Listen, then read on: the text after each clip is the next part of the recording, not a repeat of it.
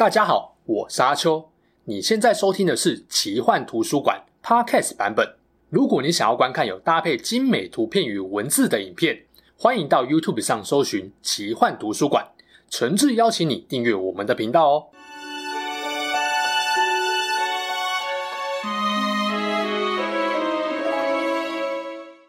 Hello，大家好，我是阿秋，来跟大家聊聊神秘奇幻的主题故事。这期影片要跟大家聊的主题是神话中的兵器。之前的几支影片啊，不管是真实的还是传说神话的，主题大多围绕在有生命的物体上。但对于奇幻故事而言呢，有一些没有生命的魅力，也不输给有生命的物体。最让人忍不住兴奋的就是那些充满魔力与幻想的神兵利器。记得前阵子在 Netflix 上面看到一部剧，叫做《天命之咒》，故事的主轴是围绕在一个拥有魔力的女子妮妙身上，讲述妮妙渐渐蜕变成为湖中仙女的故事。而这个湖中仙女啊，就是英国家喻户晓的亚瑟王传奇中，把王者之剑交给亚瑟王的大功臣。天命之咒改编了传统亚瑟王的故事。海报中女主角手中的那把剑呢，正是传说中让亚瑟王战无不胜的绝世神剑。因为前阵子才看过这部影集，印象深刻，所以今天这集呢，我就用亚瑟王手中那捍卫不列颠国土的两把剑，来作为这个系列的主题开场吧。跟大家聊聊亚瑟王为什么会有两把剑，而这两把剑在能力跟设定上有什么差别，以及这两把剑带给亚瑟王以及后来的奇幻故事怎样的影响呢？谈到亚瑟王啊，大家最直觉想到的应该就是时钟剑的故事了。这个时钟剑呢，英文就是 The Sword in a Stone，顾名思义就是一把插在石头里的剑。传说中，亚瑟王的父亲是不列颠岛的国王乌瑟。乌瑟的身边有一位预言百发百中的大魔法师梅林。我们现在要讲的时中剑呢，就跟梅林有密切的关系。虽然说亚瑟有个国王老爸，但是他的童年并没有吃香喝辣，原因就在于他是乌瑟王的私生子。如果你有看《冰与火之歌》，就知道啊，同样是中世纪欧洲的设定，私生子的地位是很低的，就算你的老爸是一国之君也一样。而梅林为了隐藏这件事情呢、就把亚瑟交给了家臣艾克托来收养。本来想说等到亚瑟长大再跟他老爸认亲，没想到天不从人愿，在亚瑟长大之前呢、啊，乌瑟王就早一步驾崩了，整个不列颠王国也动荡了起来。直到某一天呢，大教堂外面突然出现一块石板，石板上插了一把宝剑，上面还刚好写了几行字：凡能够从石板中拔出此剑的人呢，又出生于英格兰，他就是英格兰之王。是的。就是这个拔出石中剑的任务，彻底改变了亚瑟的命运。石中剑任务开放承接之后啊，有一大票幻想自己是拯救不列颠勇者的人都抢着来拔剑，但是没有一个人拔得出来。最后，年轻的亚瑟就在一场意外中不小心拔出了石中剑，让众人当场明白，原来你这弱不禁风的傻小子就是英格兰之王啊！就连一个彪形壮汉都拔不出来。一个十几岁的年轻小伙子，居然能够在石头上轻轻松松插啊拔啊，这要么是唬烂，要么就是亚瑟有天生神力，再不然只可能是一种情况，那就是魔法师梅林精心安排的桥段。我个人是比较相信石中剑是梅林搞出来要让亚瑟登基的说法了。不管真相是什么啊，这把石中剑最重要的使命，在亚瑟从石头中拔出剑的那一刻就完成了。也就是选出了新的英格兰国王，所以呢，时钟剑也有另外一个称号，叫做选王之剑。许多人会对这把时钟剑留下不错的印象，主要来自于梅林的 magic。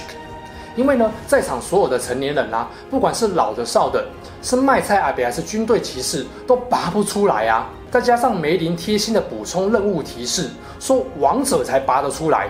那既然是万中选一，当然啦、就塑造出宝剑本身很厉害。拔剑的人也一定很厉害的印象。不过老实说啊，石中剑的能力呢，不算太出色，毕竟它只是梅林用来帮助年轻亚瑟顺利登基的工具，是一把宣誓王权的好剑。在梅林的施法与制造下，虽然不至于粗制滥造，但也绝对不是人挡杀人、佛挡杀佛的神兵利器，所以也没有什么亚瑟王举起时中剑疯狂乱杀敌的记录。如果硬是要了解石中剑的战斗事迹啊，大概就要提到年轻的亚瑟王跟伯林诺王的单挑了。传说中啊，亚瑟王曾经找伯林诺王比试身手，说好三战两胜。毕竟是亚瑟王求战，柏林诺王也不好意思拒绝，所以意思意思开了一个条件。他说：“要打呢，就用我擅长的长枪来比划，否则我才不跟你打。谁不知道你有一把超强的时钟剑可以拿来虐菜呢？”这个时候当然不能够得了便宜还卖乖嘛，所以亚瑟王就颇有自信的说：“嗯，那个吼，长枪我也还算得心应手啦，不然就用长枪来打吧。我也不希望别人都说我用宝剑欺负你啊。”结果搞笑的是啊，这场单挑赛啊，亚瑟王被柏林诺王压着打，以直落二的战绩惨败。身为英格兰的老大，年轻气盛的亚瑟王当然无法接受连两败的屈辱。是的，我们的亚瑟输不起了，哼的一声就拔出时钟剑，说：“我刚刚只用了百分之六十的力量，现在的我才要出全力。”亚瑟王就这样硬是要加赛一场，打爆柏林诺王，他才甘心。只是经过了一番的死斗啊，最后时钟剑好像失去力量似的，居然被柏林诺王给直接斩断。亚瑟王看到宝剑断啊，差点没哭晕在现场，只能够含着泪跑去找梅林大大帮忙呢。其实啊，时钟剑会断啊，传说中有好几种说法，最普遍的一种说法是亚瑟王违背了说话算话的骑士精神，所以时钟剑的剑灵很不爽，让剑失去了魔力，变得跟普通的剑一样容易折断。而且梅林也没有把当初时钟剑选王的魔术真相说出来，所以亚瑟的心里、啊、是真心被吓到，一直在心里面靠北说：“错赛了，神剑被我弄断了，完蛋了，我要被梅林骂到错头了。”结果梅林看到亚瑟王泪眼汪汪跑回来，说他把剑弄断之后呢，也不好意思追加一个落井下石的 combo，就告诉亚瑟王：“其实啊，你原本那把时钟剑还不是世界上最强的剑，还有另外一把更厉害的。”如果你真的想要的话呢，就去找吧。我已经把神剑放在湖中了。嗯嗯，就这样，在梅林的引导下呢，亚瑟王到了一个湖畔前面，准备接受英格兰之王的第二把神剑。来到湖边的亚瑟王啊，殷切期盼着梅林口中那把绝世神剑。这边不得不佩服梅林跟湖中仙女，好像早就知道亚瑟王一定会把剑弄断一样。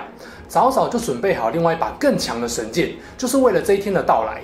湖中仙女手中握的这一把，就是大名鼎鼎的王者之剑，也就是亚瑟王的第二把剑。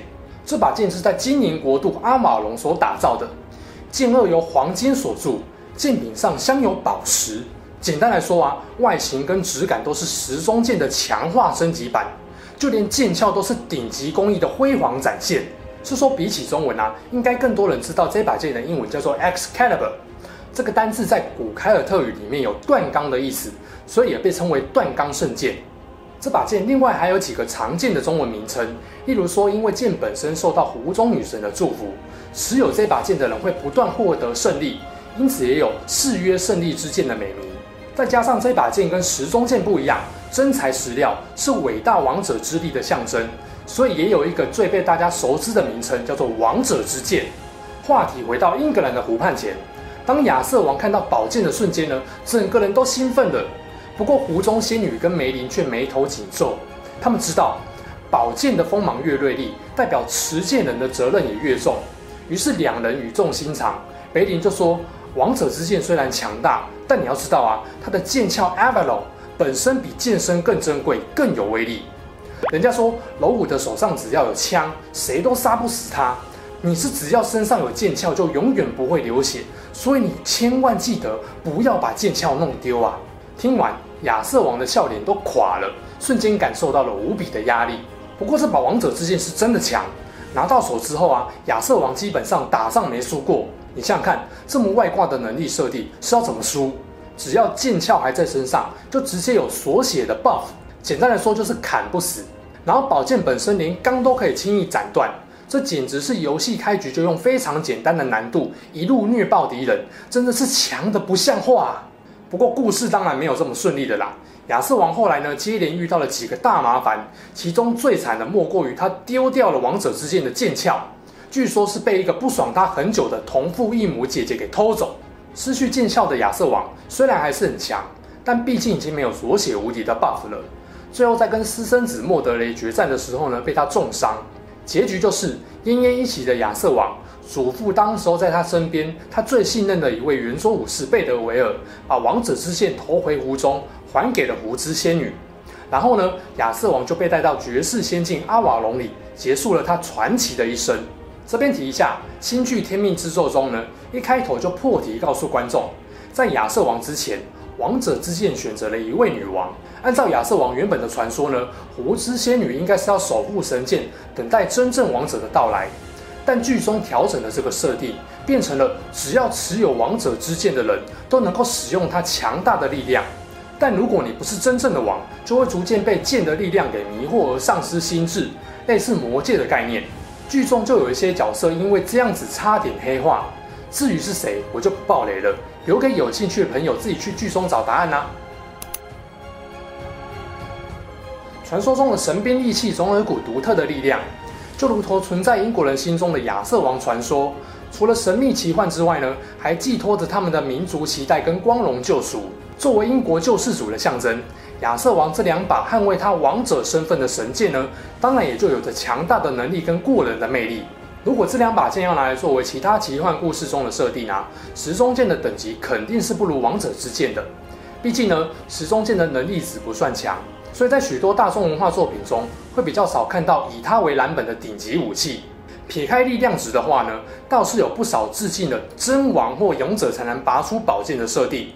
例如说，一个最知名的例子就是任天堂萨尔达系列的大师之剑。如果要提到第二把王者之剑呢，那借用它超强力量设定的作品就多到十只手指头都数不完了。只要跟亚瑟王传说有关的影视作品，几乎都不会放过把这把神剑发扬光大的机会。例如说，知名的电影就有画面上这么多部。喜欢亚瑟王传说的话呢，都推荐找来看看。如果是动漫作品啊，把亚瑟王传说融入故事主轴，甚至加以改编的作品就更多了。这两把神剑的戏份当然也少不了。其中啊，最有名的就是奈须蘑菇创造的 Fate 系列。这个女版亚瑟王的性转设定呢，让亚瑟王传奇的人气在东方世界冲到一个巅峰。关于亚瑟王这两把传说神剑的强度跟特殊能力呢，配合电玩游戏的属性，就做了非常详细的分级说明与设定。另外，还有像是《圣斗士星矢》、《太空战士》系列、《刀剑神域》、《夏洛梗不存在的灰暗世界》、《神剑传奇》、《数码宝贝》、反逆的鲁路修、弑神者、弑魂者、七大罪等作品，都多少使用了时钟剑或王者之剑的设定。然后有三部跟亚瑟王相关的电视剧也值得一看，像是《梅林传奇》、《圣城风云》，还有最新的《天命之咒》。只要在作品里面有提到这两把神剑，尤其是第二把天命之剑呢，能力值绝对是逆天的强。如果是在电玩游戏中啊，王者之剑的力量八九不离十会排在最强兵器的前三名。又到了影片的尾声了，来做个结论吧。我们可以说啊，每一个神话传说的英雄背后往往都有一个成功的兵器，不管是刀剑、长枪还是弓箭，都让英雄在故事中能有更大的发挥空间。也满足了读者对于奇幻力量的想象与好奇。在许多现代的奇幻作品中啊，主角可以换，但神剑不能断的设定，也说明了神兵利器在故事中的重要性。大家可以想一下，如果亚瑟王没有这两把专武，他的传说还会这么脍炙人口吗？说穿了，佛要金装，人要衣装，再厉害的英雄也绝对不能够少掉独特的技能或强大的武器。毕竟呢，要能够大幅度增强英雄的能力或名气，让故事更有可看性，给英雄一把强大的武器，无疑是最便利的一种模式。不过，在亚瑟王的传奇中啊，时钟剑的断剑启示，还有王者之剑剑鞘的遗失，也是在告诉我们，不管传说兵器还是神话英雄，都不是万能的。而这样的设定呢，让遥不可及的传说神话，更贴近了凡人那不完美的现实人生。感谢你看到影片的最后，这是我尝试讲传说神话兵器的第一支影片。如果您喜欢这个系列的话呢，麻烦帮我点个赞，让我知道。只要影片的赞数破一百的话呢，这个系列将会持续更新下去。欢迎留言告诉我，这个系列你还想看我讲哪些神话兵器？你的意见将会是我日后影片主题的参考来源。好啦。这起事件就说到这边。如果你喜欢我们分享的故事，记得订阅我们频道，也别忘了打开小铃铛。你的订阅、按赞与留言就是我创作的最大动力。之后还会跟大家分享更多悬疑怪奇的事件。我们下次见喽，拜拜。